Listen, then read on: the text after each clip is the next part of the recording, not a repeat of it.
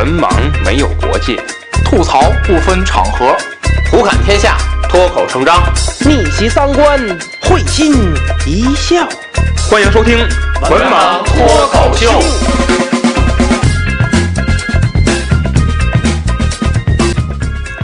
大家好，欢迎关注“文盲脱口秀”的微信公众号，即“文盲脱口秀”五个字。我们将在公众号中推送最新的节目以及主播们各自的文章。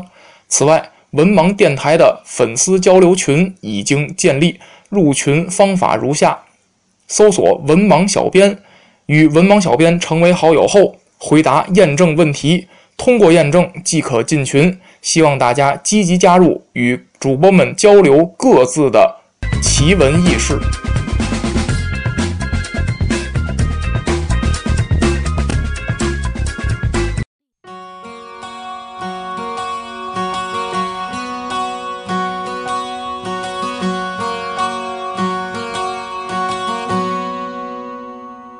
Tell someone to love me. I need to rest in arms. Keep me safe from harm and pouring rain. Give me endless summer. Lord, I feel the cold. Feel I'm getting old before my time. As my soul heals the shame. I will grow through this pain. Lord, I'm doing all I can to be a better man.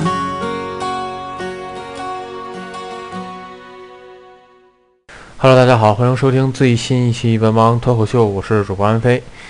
嗯、这期节目呢是咱们嗯、关于亚洲杯的啊一期最后的一个盘点啊，二零一九年的亚洲杯盘点。嗯、在上一次文盲体坛节目里呢，我是对这个小组赛还有冬季转会期，嗯、进行了一个简要的一个概述吧。那么咱们这期节目呢是进行一个一九年亚洲杯的盘点。毕竟在刚刚过去的这个二月三号这呃二月一号这这一周里面，呃亚二零一九年的这个亚洲杯也是落下了一个帷幕。嗯、最后的结局呢，算出人意料吧。这个嗯、卡塔尔队啊，第一次杀入四强、杀入决赛的卡塔尔队夺得了这个亚洲杯的冠军，而日本队前四次杀入亚洲杯。都夺冠的一个记录呢，也是在这里面做古了啊。嗯、咱们还是分成两大部分。第一大部分呢，是我整个盘点一下亚洲杯，包括亚洲杯之后一些咱们中国足坛或者说是世界足坛上的一些事情。然后呢，第二部分呢，还是常规的一个给脸时间啊。这期给脸时间呢，没这么多的素材了啊，但是呢，精彩的言论呢还是有。咱们先说说第一块。嗯，第一块就是咱们先说说中国队吧。中国队是从小组赛当中，嗯，两胜一负突围出来，遇到了这个泰国队。那么在泰国队这场比赛里呢，在这个嗯比赛的过程当中也是非常的艰难。呃，先抑后扬，在丢先丢球的情况下，凭借着肖智还有郜林的点杀，是二比一战胜了泰国队。那么进入到八强之后呢，嗯，因为中国队这场比赛比较早啊，比较早，呃，所以说呢也是招致了一些网友的一些声音，比方说他们觉得这个，呃，中国队面对泰国队怎么还打成这样了啊？这个我们的印象都赢个五比零、六比零啊，赢二比一赢个泰国有什么好说的呀？呃，但是我看了后面的几场比赛。呃，韩国对巴林，呃，包括像澳大利亚打乌兹别，呃，日本打越南都很艰难。也就是说，从这个淘汰赛开始的第一轮，没有一支球队是非常轻松的过关的。啊，淘汰赛第一轮，也就是伊朗队打阿曼，嗯、可能还算比较轻松。韩国打巴林这场比赛我看了，韩国队是被拖进了加时赛。那么在加时赛的这个上半时结束的时候，呃，才进的球，赢下了巴林队，而澳大利亚和乌兹别是打到了嗯点球大战，约旦和嗯这个越南啊，约旦和越南也是打到了这个这个这个点球大战，而越南和这个呃而日本和沙特在小组赛的这个淘汰赛的第一轮是打了一个呃九十分钟的一个拉锯啊，日本队凭借着一个定位球偷袭之后。嗯，被沙特队围住。全场比赛，沙特人的控球高达七成，啊，这踢得很不像日本。那么从淘汰赛的第一轮就发现，各支球队之间，嗯，实力差距并没有像咱们原有固有认知这么大。那么所以说，中国队二比一赢泰国其实也不足为奇，而且泰国现在近年来他的足球水平的进步。也是非常明显的，包括咱们亚冠的时候和泰国球队有交手，比方说蒙通联、武里南联等等，这些球队其实的实力有的时候也并不是往往像我们自己固有认知的那样，那样水平的差。也就是说，咱们现在要改变一个固有认知，固有认知是什么呢？嗯，东南亚球队很弱，其实现在。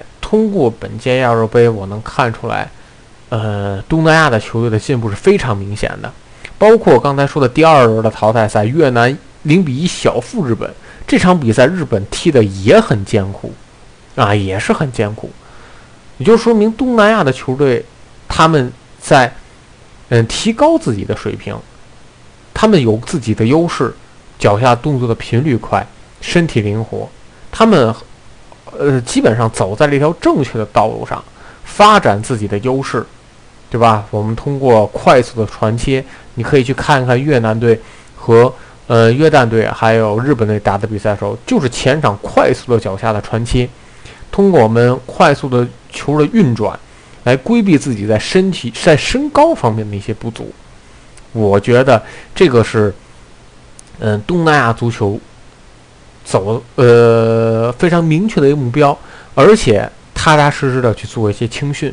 大家知道，其实这届越南队也好，泰国队也好，他们的平均年龄都不是非常大啊。越南队的平均年龄应该是二十三点一岁，二十三岁出点头，我没记错的话。泰国队的年龄我记不太清楚了，但是也不是非常的大。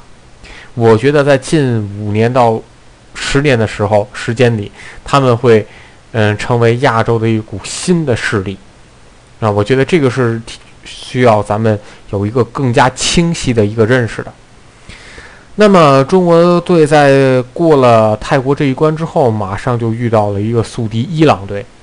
呃，伊朗队近些年在亚洲是非常高光啊，包括在世界杯赛场上，他们打西班牙、打葡萄牙也不落下风。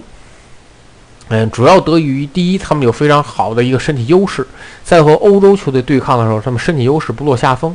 第二，他们也有一定的这个留洋军团，比方说阿斯蒙、贾汉巴赫什或之前的古前的亚德或德贾加，都属于在欧洲踢球了。当然了，现在有一部分已经这个有的已经不在欧洲踢球了。那么这场比赛其实也是里皮的一个谢幕之战。呃，那么这场比赛之后呢，呃。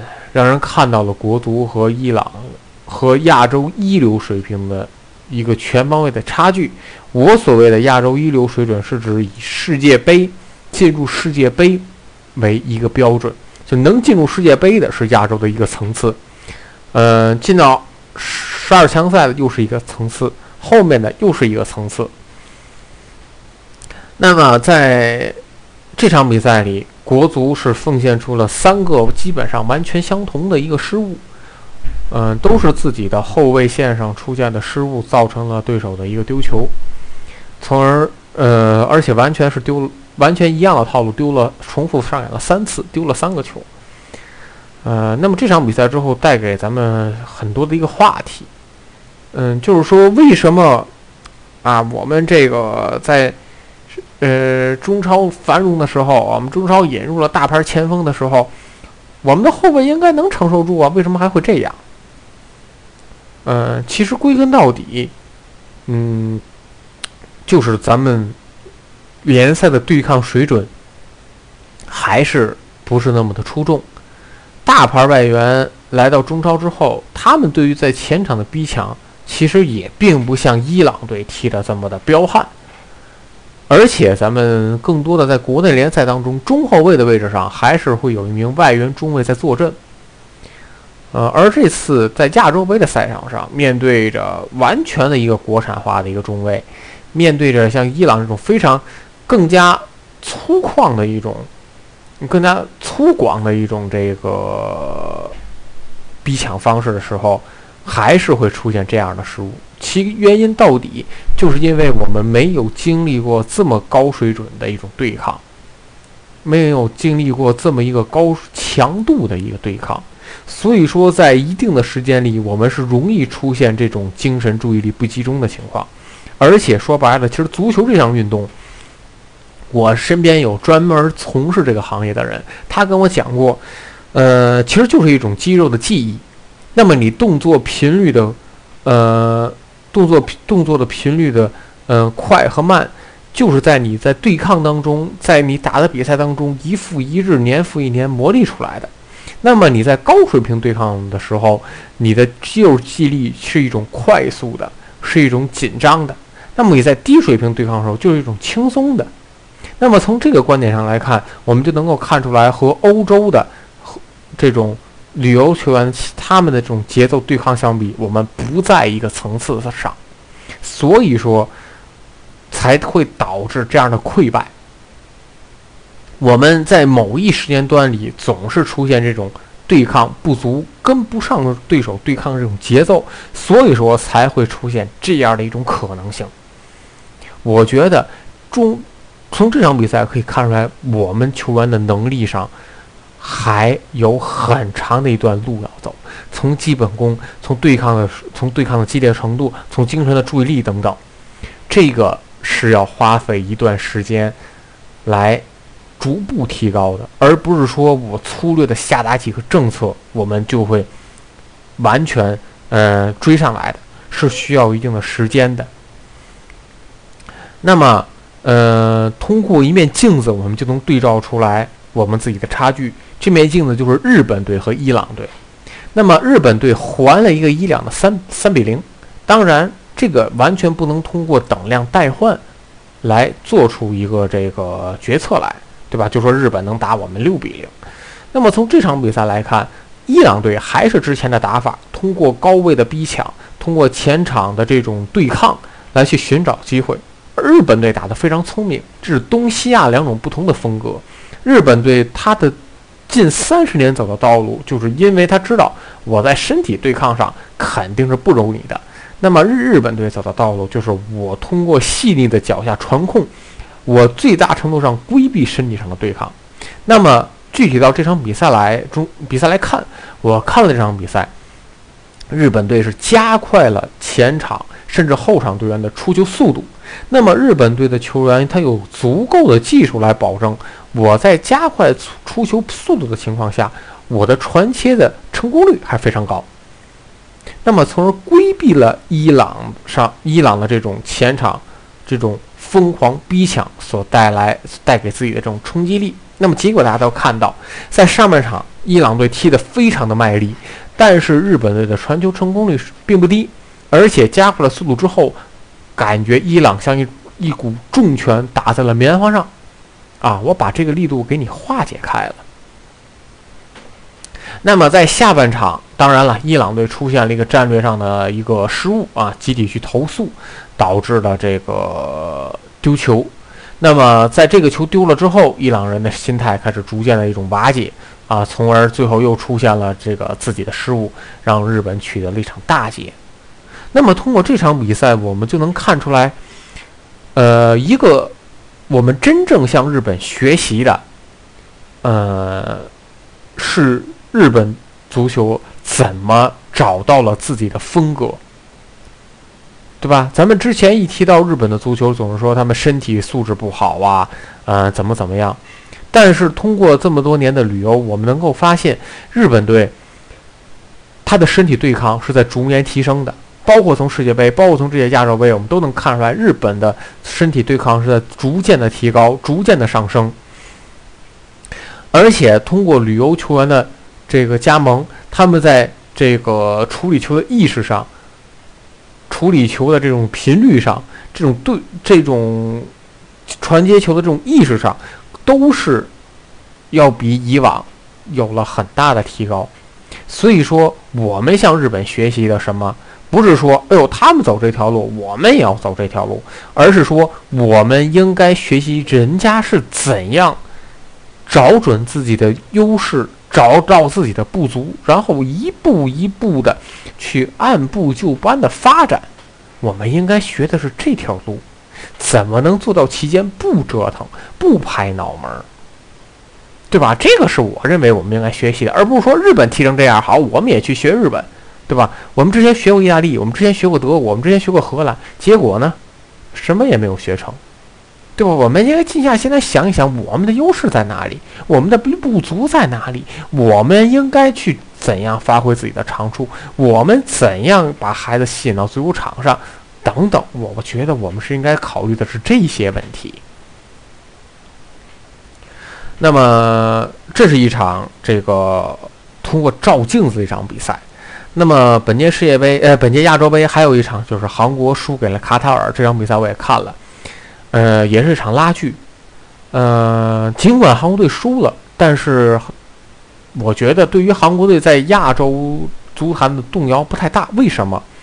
因为韩国这场比赛有很多年轻的国脚，比方说金敏在，啊，而且还有另一个方面的镜子是什么？韩国队的季承庸，韩国队的具资哲。一个三十岁，一个二十九岁，他们两个都宣布在亚洲杯之后退出韩国国家队。一个二十九，一个三十，就已经要退出国字号的球队了。可是我们这批球员，郝俊敏三十一，于汉超三十一，于大宝三十，呃，郑智三十八岁，后继无人啊。尽管韩国队也是倒在了八强里。但是，给予我们的角度来看的话，韩国队有足够的人新鲜血液可以顶上，而我们没有。这是咱们现在最呃让人痛心的一个问题。我们没有这个这个后备的力量了。我们最大的程度上去压榨了这一批球员的价值，剩下的路该怎么样？不知道，我们有的我有的身边的人已经说，未来的五到六年里，中国足球将会走入一个非常低的一个低谷，因为实在是后继无人了。相比于二十二三岁这些出头球员，中国队在本届世界杯上的新人刘一鸣、于洋，呃，刘一鸣、刘洋、刘洋，呃，打了作为主力的边后卫打了，刘一鸣出场了，韦世豪零出场。对吧？差距还是明显的。那么，在日，我身边的朋友在日本，在韩韩国出局，然后日本赢完伊朗，甚至进入决赛之后，嗯，就开始说这个伊朗啊，日本球迷啊，这个很幸福。嗯，这个，呃，日关于日本的理解已经达到了一流的水准啊。这个咱先不讨论他这句话啊。嗯，他也是做了。嗯，咱不讨论他这句话。嗯，他也是说这个，也是从也是强调日本的身体不行，如果有中国的身体怎么怎么样。嗯，但是我看到的是日本的身体对抗在逐渐的去提高。我觉得这个可能跟还是刚才那句话，跟球员旅欧有很大的一个一个关联。然后他觉他给出了一个预测，日本会赢得本届亚洲杯。呃，那么没想到决赛当中，日本被卡塔尔打了一个三比一。其实静下心来去观察一下卡塔尔，呃，通过这场决赛，我发现这个真是亚洲都在进步，真是亚洲都在做自己，呃，自己发展的一个套路。那么和日本足球不同的是，卡塔尔走的就是另外一条路线。大家都知道，日本足球是什么？校园足球、高中联赛，球员从高中可以走入职业队，对吧？这是日本走的道路。那么卡塔尔走的是什么道路呢？卡塔尔建立的是青训学校加规划球员。因为大家知道，这个卡塔尔啊，尤其西亚这有的像这个小国，他们是比较小的国家，也就是说正规就是不能说正规啊，就是土著居民啊没这么多。那么卡塔尔足协走的一条道路是什么呢？建立一个青训学校。我草皮呀、基地呀、饮食啊、这个住宿啊什么，把这个搞好。然后呢，我吸引国外。包括非洲，包括美洲，一些小的球员来到这个学校里接受训练，接受青训。那么，在获得了国际足联认可的一系列条件之后，把它规划成卡塔尔人。哎，它是这样的一个套路。所以说，大家在和观看日本和卡塔尔这场亚洲杯决赛的时候，我们发现他的这个阿里莫伊兹啊，是一个黑人。啊，是一个正，是一个黑人。那么，实际上这就是卡塔尔足协的一个思路，就是我既然本国人口不足了，这个踢足球的人也不足了，那么我索性把外来的优秀苗子在我这儿参加青训，然后符合条件之后规划成卡塔尔球员。哎，他是走了这样的一条道路。那么，通过这几年，我们能发现卡塔尔的成绩是在逐步提高的。大家看，在咱们翻过头来往前看，一五年亚洲杯，卡塔尔小组没出现，应该是。再往前，甚至更有的时候三场惨败。那么再看十二强赛当中，卡塔尔的能力在逐渐的往上提升，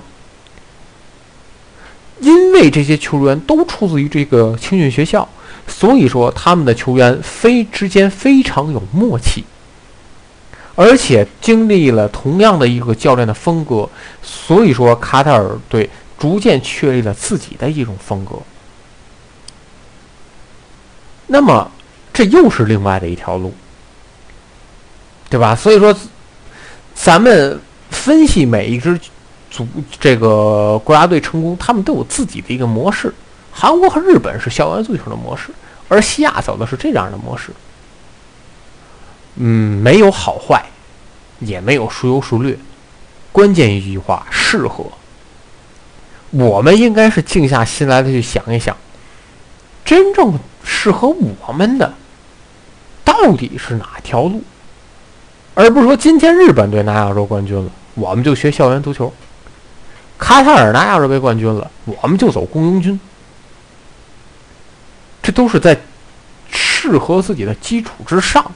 我们才能借鉴来引用的。那么，呃，说一说这个，呃，亚洲杯中国出局之后，随后带来的这一些事情。呃，这些新闻呢，有真有假，啊，到现在呢，有的也没有完成辟谣，啊，咱们一条一条来说。首先来说第一个，呃，因为。看到日本和韩国这么多的这个旅游球员，嗯，咱们中国呢最近是没有啊，没有。我指的这个留洋啊，是指在这个欧的欧洲的一些主流联赛里能踢上比赛的啊，甲级呀什么的一些踢上比赛的。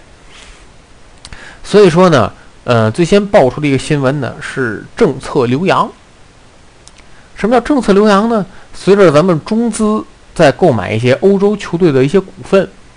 那么很多欧洲球队的控股啊，很大一部分上是咱们中国的一些国产的一些企业，呃，所以说呢，就是看到了这个苗头之后，他们做出了一个政策留洋的一个这个新闻，就是说选一批中国的球员加盟到中国在国外收购的一些企业当中踢球，哎，传的还非常像啊，呃，比方说。呃，有名字的啊，有名字的，吴磊，嗯，这个魏世豪啊，何超，呃，等等啊，这些球员，具体去哪些球队呢？我就不说了，这个大家自己网上搜索一下都有。那么坐实的呢是吴磊啊，坐实吴磊，而且这条新闻呢也给出给予了一个辟谣啊，说是不是的。但是吴磊的这个呢是真准了，去的是西班牙人啊，去的是西班牙人。呃，我觉得作为中生代的最强的一个球员吧，吴磊去到国外能有这个勇气走出自己的舒适圈，去走到国外去踢球。我觉得本身勇气可嘉啊，勇气可嘉。嗯，而且去西班牙人，我觉得选的定位是比较适合他。嗯，西甲的中游偏下，嗯，适合球员打上一个主力。而且呢，现在就是他的前锋线，嗯，巴普利斯唐也转会到了中国来。那么我觉得有利于吴磊去竞争一个主力替补，甚至主力的一个位置啊，我觉得这是有利的一方面。不管是政策留洋也好，还是这个呃真正看准了实力也好，能够带动球员出去去见世面，嗯，去踢球，我觉得是一种好事儿。当然了，我最反对的是哪点？我最反对就是，果然是政策性用量，就是，呃，一股脑把球员送出去，踢不踢得上比赛另说，啊，另说，这有点像世界杯之前的沙特，前场三叉戟全是来自于西西甲，结果出场比赛为零。我觉得这个做法是毫无意义的，球员呢还得是真正打上比赛，啊，真正打上比赛，呃，不贪图你说非得去打西甲。我非得去英超，我非得去意甲，能在国外的一些主流联赛打上球，我觉得也是一个动力，起码能号召咱们的球员走出一个舒适圈儿。我觉得这在某些程度上来讲也是，呃，在进步啊，也是在进步。所以说，吴磊真的有勇气走出去，我觉得我还是很很佩服的，啊，很佩服的。那么我也希望就是有，嗯，当然了，我说话不算话啊。当然有，我也希望就是有，我能见到更多的中国球员去参加欧洲的比赛，啊，有这个勇气走出去，啊，这是一个事儿。嗯，还是一个，还有一个事儿呢，是这个规划球员。那么在最近这两天，北京国安队规划了，嗯呃，引进了两名。规划球员，一个叫这个严纳里斯，中文名字叫李可，还有一个叫侯永永。恒大队引进了罗伯特肖。呃，这个规划球员啊是由来已久的。其实从这个世界足坛上来看，规划球员啊很多很多。嗯，在欧洲啊，这个就不说了，因为欧洲人呢，他有的国家承认双国籍，所以说这就不说了。那么在这个。保守一点的亚洲，其实规划球员呢也早有先例。呃，日本队呢原来规划过什么三都主啊，这纯巴西人啊，这菲律宾什么的就不说了。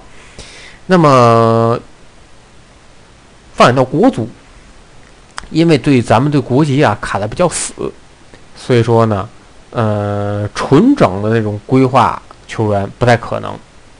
那么现在咱们走出的一个是什么尝试呢？就是。李可呃，这个李可也纳里斯也好，这个侯永永也好，罗伯特肖也好，他们的父母或者说祖父母，哎，都是中国人。这有一个好处，什么好处？他们本身有一部分的血统是中国血统，这个他们方便他们加入中国的国籍，代表国足出战。嗯，我觉得在现在的这个足球环境下。弄几个规划球员啊，不叫事儿，啊，这个也不叫事儿。呃，一方面可以丰富国足的一些打法，另一方面在现有的这个体制之下，在现有的这个呃人员储备不多的情况下，也不失为一种补充。但是关键还是在于咱们怎么提高自己的造血能力，而不能指着一味的去这种规划。这样的反面教材在海外一些国家有，一味的去规划，结果呢是也没有太好的成绩，对吧？而只有当这种适当的规划和自己的造血能力跟上之后，这才能达到一种协调的一种程度。啊，呃，我觉得有这种血统的规划球员来说，啊，并不是一个新奇的事儿啊，也不至于引出太多的一个动静来。呃，那么还有两条新闻，就是都被定义为造谣啊，这个假新闻。呃，一个新闻呢，就是说要成立国家集训队去打中超、中甲、中乙。呃，而且呢，还传的有鼻子有眼儿啊，说这个中超啊都往恒大队或者是天海队啊集中。嗯，中甲呢是往北京北控集中啊，中乙也不是往哪个队集中。嗯，而且呢，还出现了几个切合实际的这个转会，比方说高准翼啊，比方说这个，呃，韦世豪啊，都转会到恒大去了。这个新闻啊，呃，我不做做过多的这个评价，我我只是觉得啊，这个职业足球啊，有它的这个发展规律。呃，反正我没看到哪个这个足球强国把国家队的人集合在一起，呃，去参加联赛，这个我还是真没看到。啊，这个从既然没有嘛，那就说明他很可能就是违背了这个职业足球的发展规律。嗯，不再做过多的评价了啊。嗯，那么中国足球的一些政策的这个。嗯，网上呢也有总结出来一些的段子啊，大家可以去看一看。嗯，但是我觉得嘛，既然是联赛嘛，还应该按照它的规律去办。还有一个呢，新闻呢是这个说，嗯，江苏啊，江苏说这个强迫呀，高中男生注注变为这个注册球员。什么意思呢？就是说，这个中国注册注册球员人少，那么为了改变这个途径呢，我们让一批高中的男生去注册球员，这样的话，注册球员不就多了吗？啊，这条新闻真假？嗯，我也不太知道。嗯，只是网络上有传。嗯，如果啊，如果这是一条真的新闻的话，嗯，我只能说。自欺欺人，何必走程序？啊，别的呢，我也不再多说了，对吧？大家都知道，真正的足球从从业者，他应该是怎样怎样的一个注册趋势，对吧？呃，也不再多说了啊。那么下面呢，就是这个给点时间啊，给点时间。呃，整个亚洲杯的盘点呢，我个人的单口部分就到这儿。下面是这个，呃，给点时间，是我安老师，还有这个孙老师，还有魏老师一起带来的。咱们这个这个亚洲怎么成这样？这个这个。每次咱们这个足球类的节目啊，哈，都有有一点这个给点时间啊，是。这个小组也可以给，别的也可以给。小组赛盘点呢是这个我自个儿的这个单口啊，当时这个这个呃素材没那么多啊，所以说咱统一当时可能国家队形势比较好啊，咱统一有些到这个一一一九年的亚洲杯的最后的一个盘点，没没给指指点的机会，对国家队踢好了，踢好了，哎，那么这个呢 是。它素材呢 串在两块儿，第一块儿呢是这个二比一战胜泰国之后，嗯，这个朋友圈出现了这个很多的这个言论啊，来，咱咱们这这个先说一说这会儿这个言论，魏老师有吗？有，嗯，我呢那个家就是有一个这高中的，算高中的认识一群同学吧，嗯，他们呢建了一个群呢，经常这个组织一些踢球活动，那么在这个群里呢，就是只要有足球的世界性的呀，以及这个洲际的大赛的时候呢。呃，他们这个群里就非常活跃。嗯，那么我在看了这个中国二比一赢泰国之后，嗯，呃，这个群里的反应，包括就是我，包括我朋友圈里很多的好友也都在这个群里头，嗯嗯那么他们发这些朋友圈嗯。来看呢，我给我的感觉就是说这个。啊，发我写的一个文章啊，在脱口秀这个嗯。公众号里也发过啊，就给我的感觉就是这个中国的这些这些个球迷啊，嗯呃，用子老师那就是独白那那里边儿有一句话啊，叫叫是不知道为谁呐喊在，就是不知道张我啊，不知道天天在这儿，你们就是这帮人呢，算干什么吃的，是吧？嗯。这个你们就是这个有的人，这个我我到现在啊，呃，我还能看见一个观点，就是纳税人这观点，嗯嗯是吧？我我不太了解，就是我想咨询安老师一下，嗯是国足花的都是纳税人的钱是吧？这个啊我确实为什么还有人咬牙切齿的在这说说这个国家足协啊，你们这帮球员挣的都是纳税人的钱？这个我我确也也许他想指的是说出征国际大赛花的这些钱是啊纳税人的税收啊，我不知道意思啊，不知道。不知道，啊，这这就是不清楚啊我还我我还在看，就是实在是不理解，怎么还有这种言论是吧？就是那那那我想问这些人，就是那你买了一个苹果手机了，嗯这个这个苹果公司就得给你点股权，是这意思吗？是吧？我真不知道算业务往来啊，我真不知道你们这帮人就真不知道你们这帮人就是到底想要什么，是吧？你们这帮人到底想达到一个什么样的目的，是吧？国足花的是纳纳税人钱，所以就得赢，是吗？是这意思吗？对吧？我我也不太太可怕啊，那那就是说，这个世界上只有中国一支国家队花的是纳税人的钱，剩下国家队都是私立的，是这意思吗？我我不太明白啊，这个这个理论是什么？然后第二理论呢，就是不满意嗯，啊，这个我朋友圈里这个啊，这个这个字里行间的表达，这个就是明那个冷嘲热讽的啊，这个赢泰国都赢得那么费劲，你们还能干嘛？这韩国赢巴黎还费劲了不。是我，我想说这，不我我我我我想说这个，不是那你们还想怎么着呢？是吧？这个你可能打算赢法国，啊，不是就是说你们要不他是按那个中国一比零韩国，韩国二比零德赢德国这么算的。哎呦，就是你们那你们的意思就是说，你们说个数，要不十比零赢泰国还行啊，还二十比零行啊，还是多少是几比几呀、你们你们就就你们觉得几比几才能算中国这个啊，水平是吧？这个这个第第二个第二个第三个就是这个他们认为就是中国这个赢了这个赢赢了泰国这个事儿，他们感觉就是很很不可思议。竟然能赢泰国，是不是这意思吗？就是，呃，怎么说？他们就是这种，他们并不是说真的认为中国赢不了泰国，嗯而是，呃，国足每赢一场，我就见过这这样的人，国足每赢一场，嗯他都发一条这种就是。鼻子不是鼻子，脸不是脸的这么一条祝贺文，但字里行间没有一句话是祝贺的。啊可能买买买足彩了。啊，就是，哎，我也不知道这种人是什么，所以我我我想说什么，所以我想说就是我在看了中国咱们这身边这些个球迷这个嘴脸啊，他们也不能算球迷，我估计他们没有支持国家队的，是吧？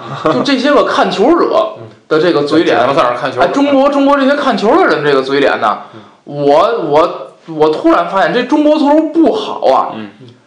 呃，就就就是我我觉得这个这些人这些人贡献了一部分力量，嗯啊，嗯，接着这个魏老师这个第二点和第三点说，就是我的朋友圈也出现了很多就是骂国足的，尤其是这二比一赢了泰国之后啊，说中国哎呦怎么赢泰国这么点儿？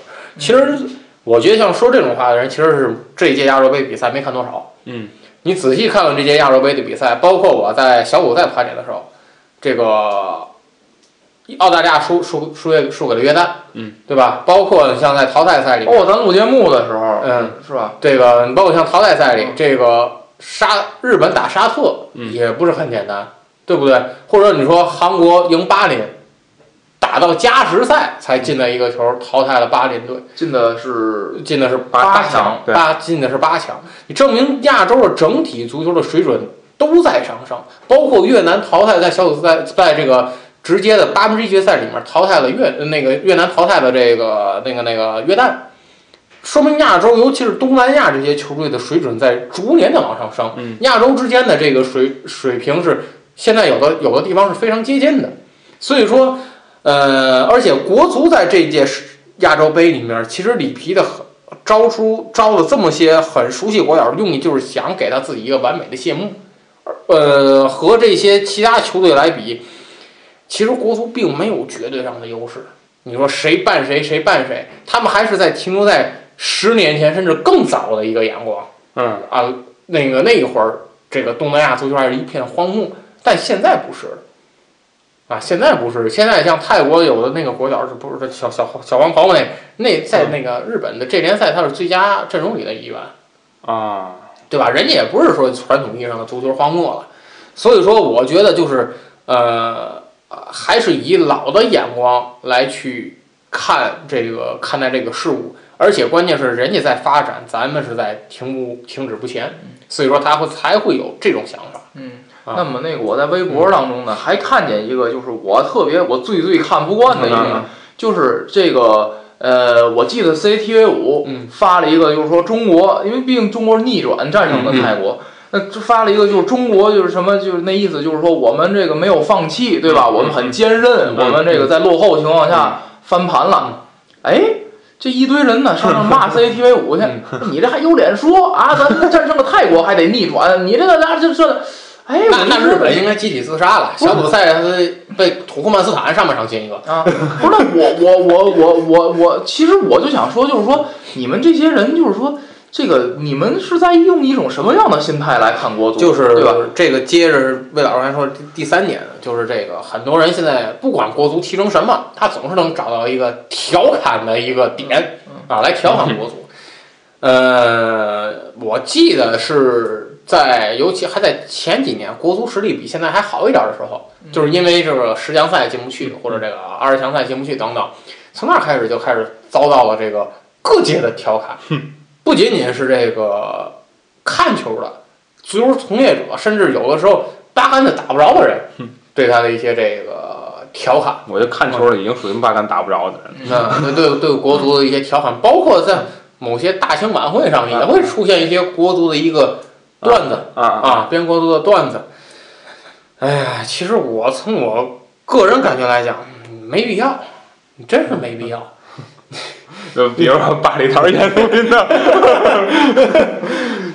哎，这个怎么说呢？反正就是你从两方面看，第一方面确实也是中国足球不争气，嗯，对吧？你但凡争，嗯，但凡成绩好一点，可能也没有这么多的这个调侃的点。反正确实有些程度上，可能也是对中国足球可能更苛刻啊，给的标准更苛刻，也希望像怎么怎么样，像人家的水准怎么怎么样，怎么怎么样，其实还是没到那儿。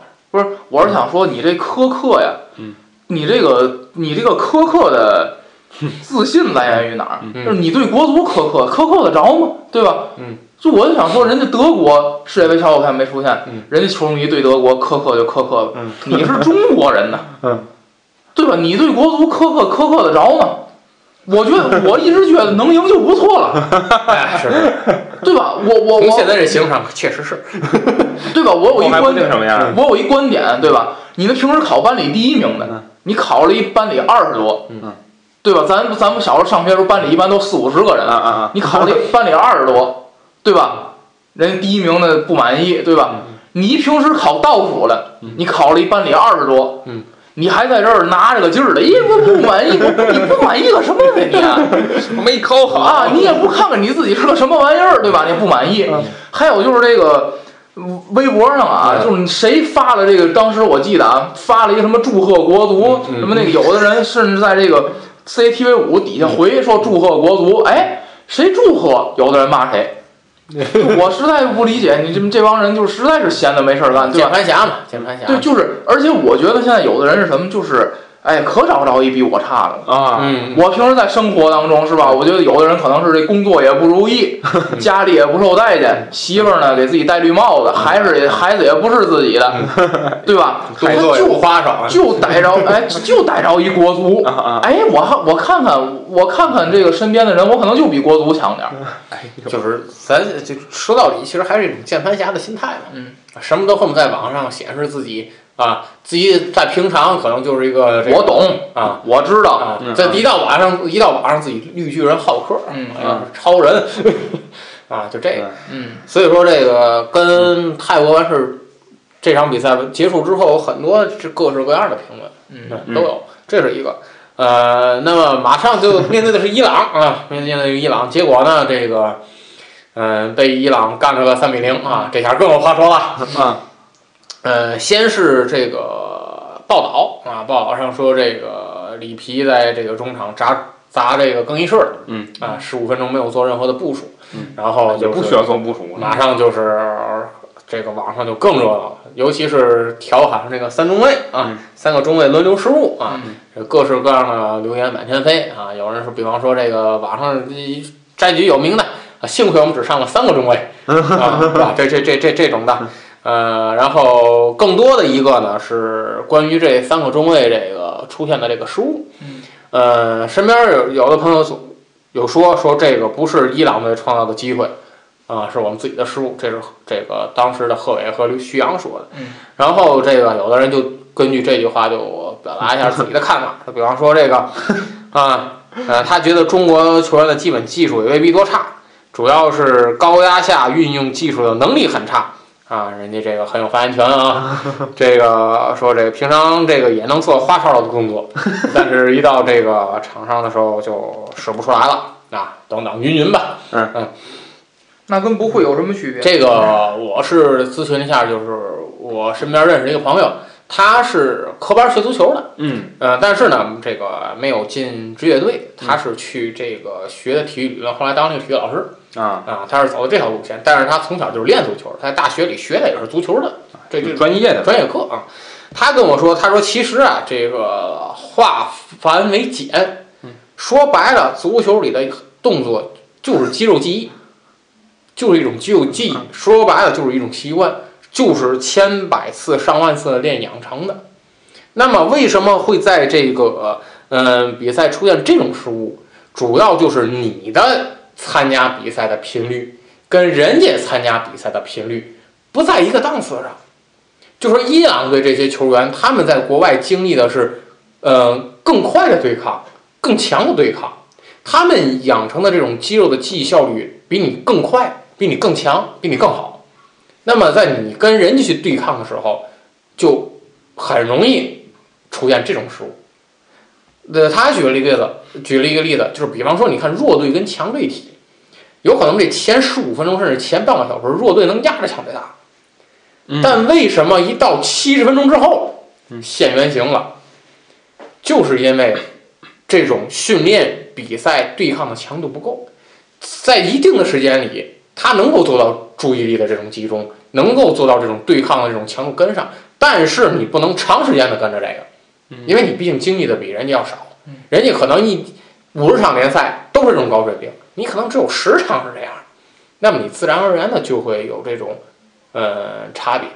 所以说，呃，从两方面来讲，一方面确实可能国足的这个基本战术的水平确实也不行，对吧？尤其这种技战术，反正他在从业这个方面的时候跟我说过，嗯、中国在其实，在基层是很缺好的教练的，包括他在这个外面带小球员的时候，嗯呃，很多小球员就是什么呢？模仿，嗯。他跟我说是模仿，嗯就模仿电视机里的球星的一些动作，嗯。很不标准，嗯。而且呢，就是你要纠正他就很难，嗯，因为小球员往往他一旦模仿之后，他练了几后，他就会养成一个思维的一个定式，或者说肌肉的一个记忆，这个时候你再给他纠正正确的就非常难。他说他在接手，尤其低年龄段的时候，就三四年级这种小孩儿，嗯就很多动作都是错的。嗯他说他在基层里就出现这种情况。这也就造成了，就是有些人他跟这个小孩儿踢球的时候，简直是梅西的存在。他说就是这个 就是他，就是他，怎么会有这么大的自信，就认为自己做的那个就是标准的？嗯，不知道啊，就谁呀我，就就是刚才说自己能做花动作的对吧。因为人家有发言权，哎，对咱们没有。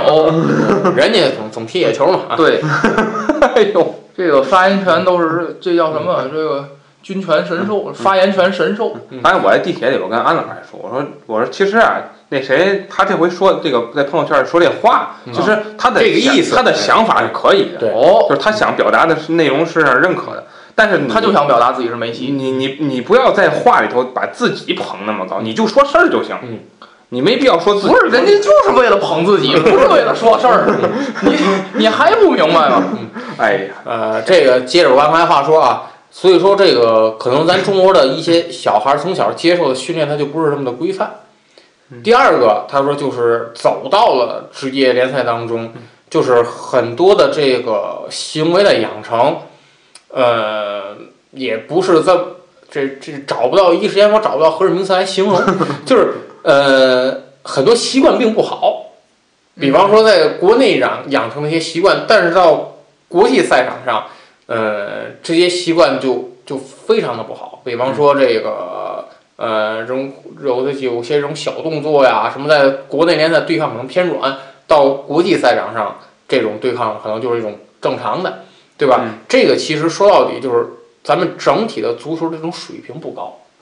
就其实我觉得吧，就是伊朗那三个进球我也都看了，对吧？然后尤其是有一个，嗯、明显我觉得就是像这个安老师说的这个防守习惯的问题，嗯你这个背对着对方前锋拿球，你也看不见自己背后什么情况，这球在你面前，对吧？嗯一个大脚先给他兜出去，嗯，对吧？就反正按我理解啊，我反正业余，但是我觉得也总比你，哎，不知道那也不知是谁在那儿，就是你记得吧？那球被他被那个伊朗那队队员，就是他在那儿护球呢，好像在那儿就就 他用了一他种的他的动作是想这个停下来，倚靠下来，把球回传给门将，但是他的这个动作频率跟不上人家。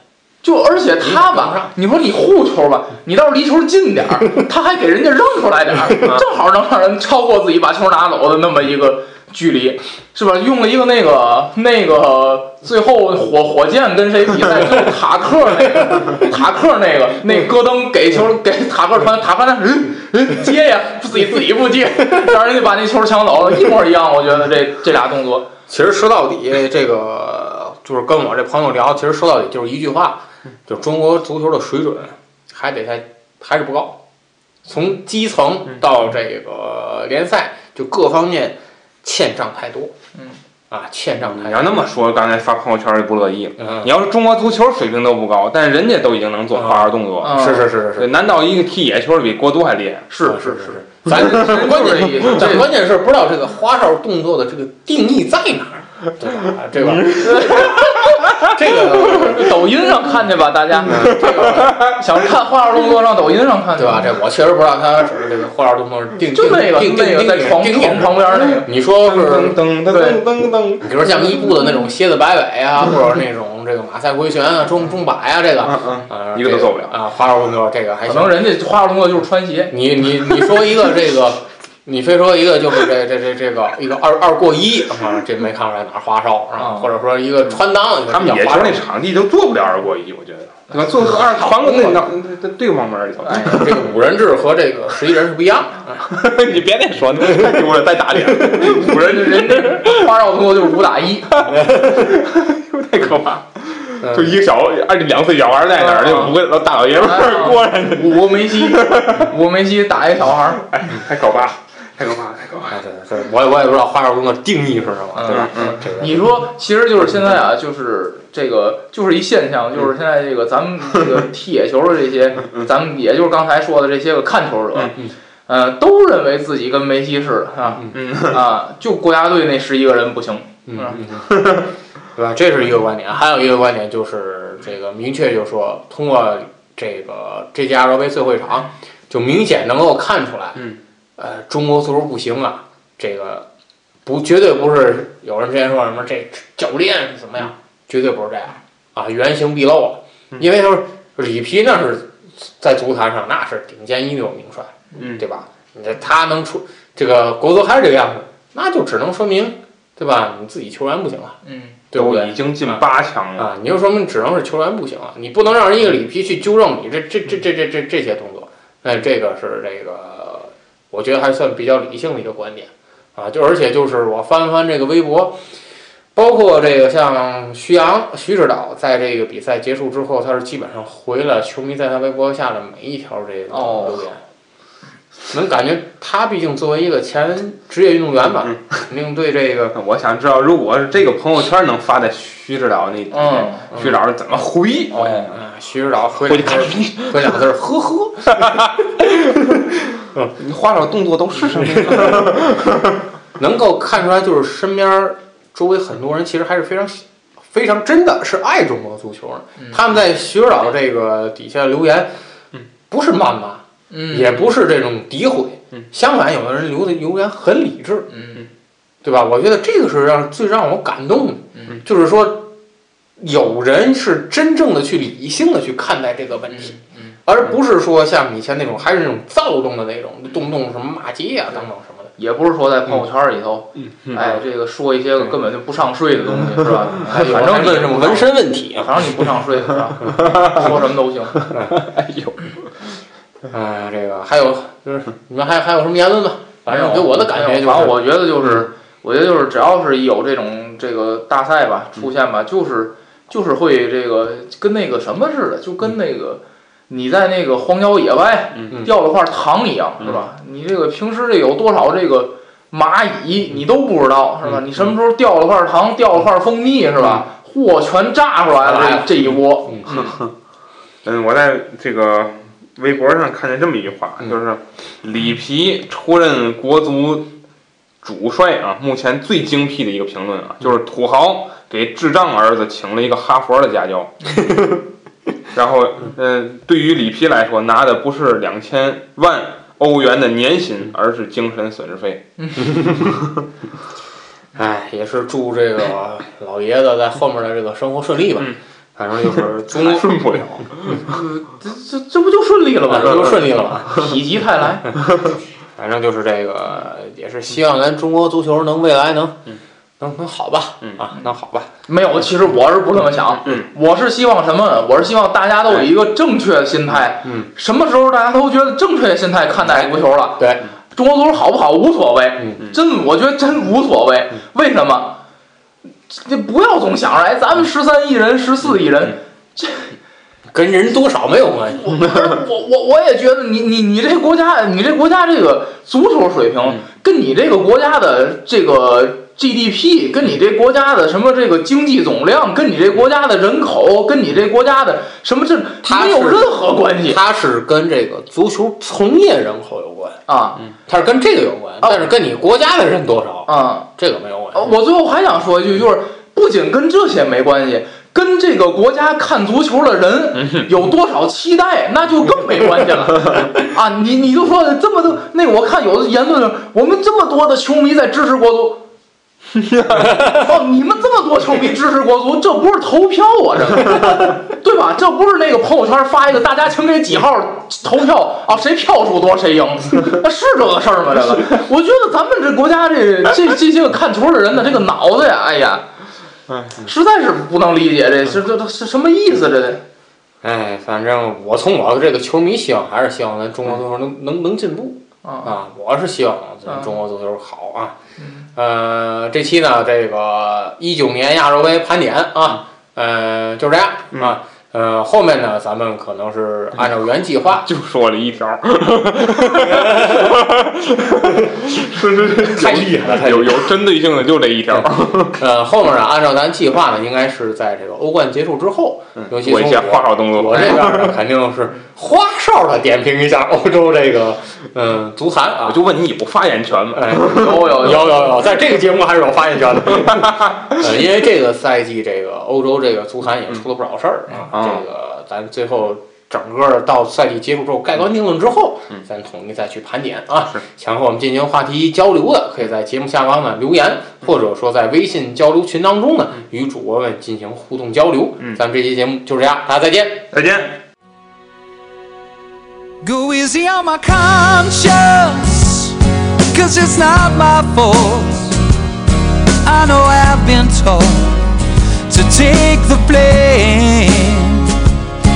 Rest assured, my angels will catch my tears, walk me out of here. I'm in pain. As my soul heals the shame. I will grow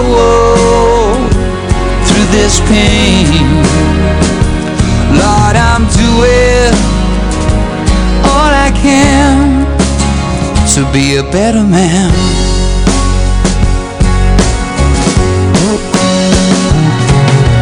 Once you found that lover, you're homeward bound. Love is all around. Love is all around.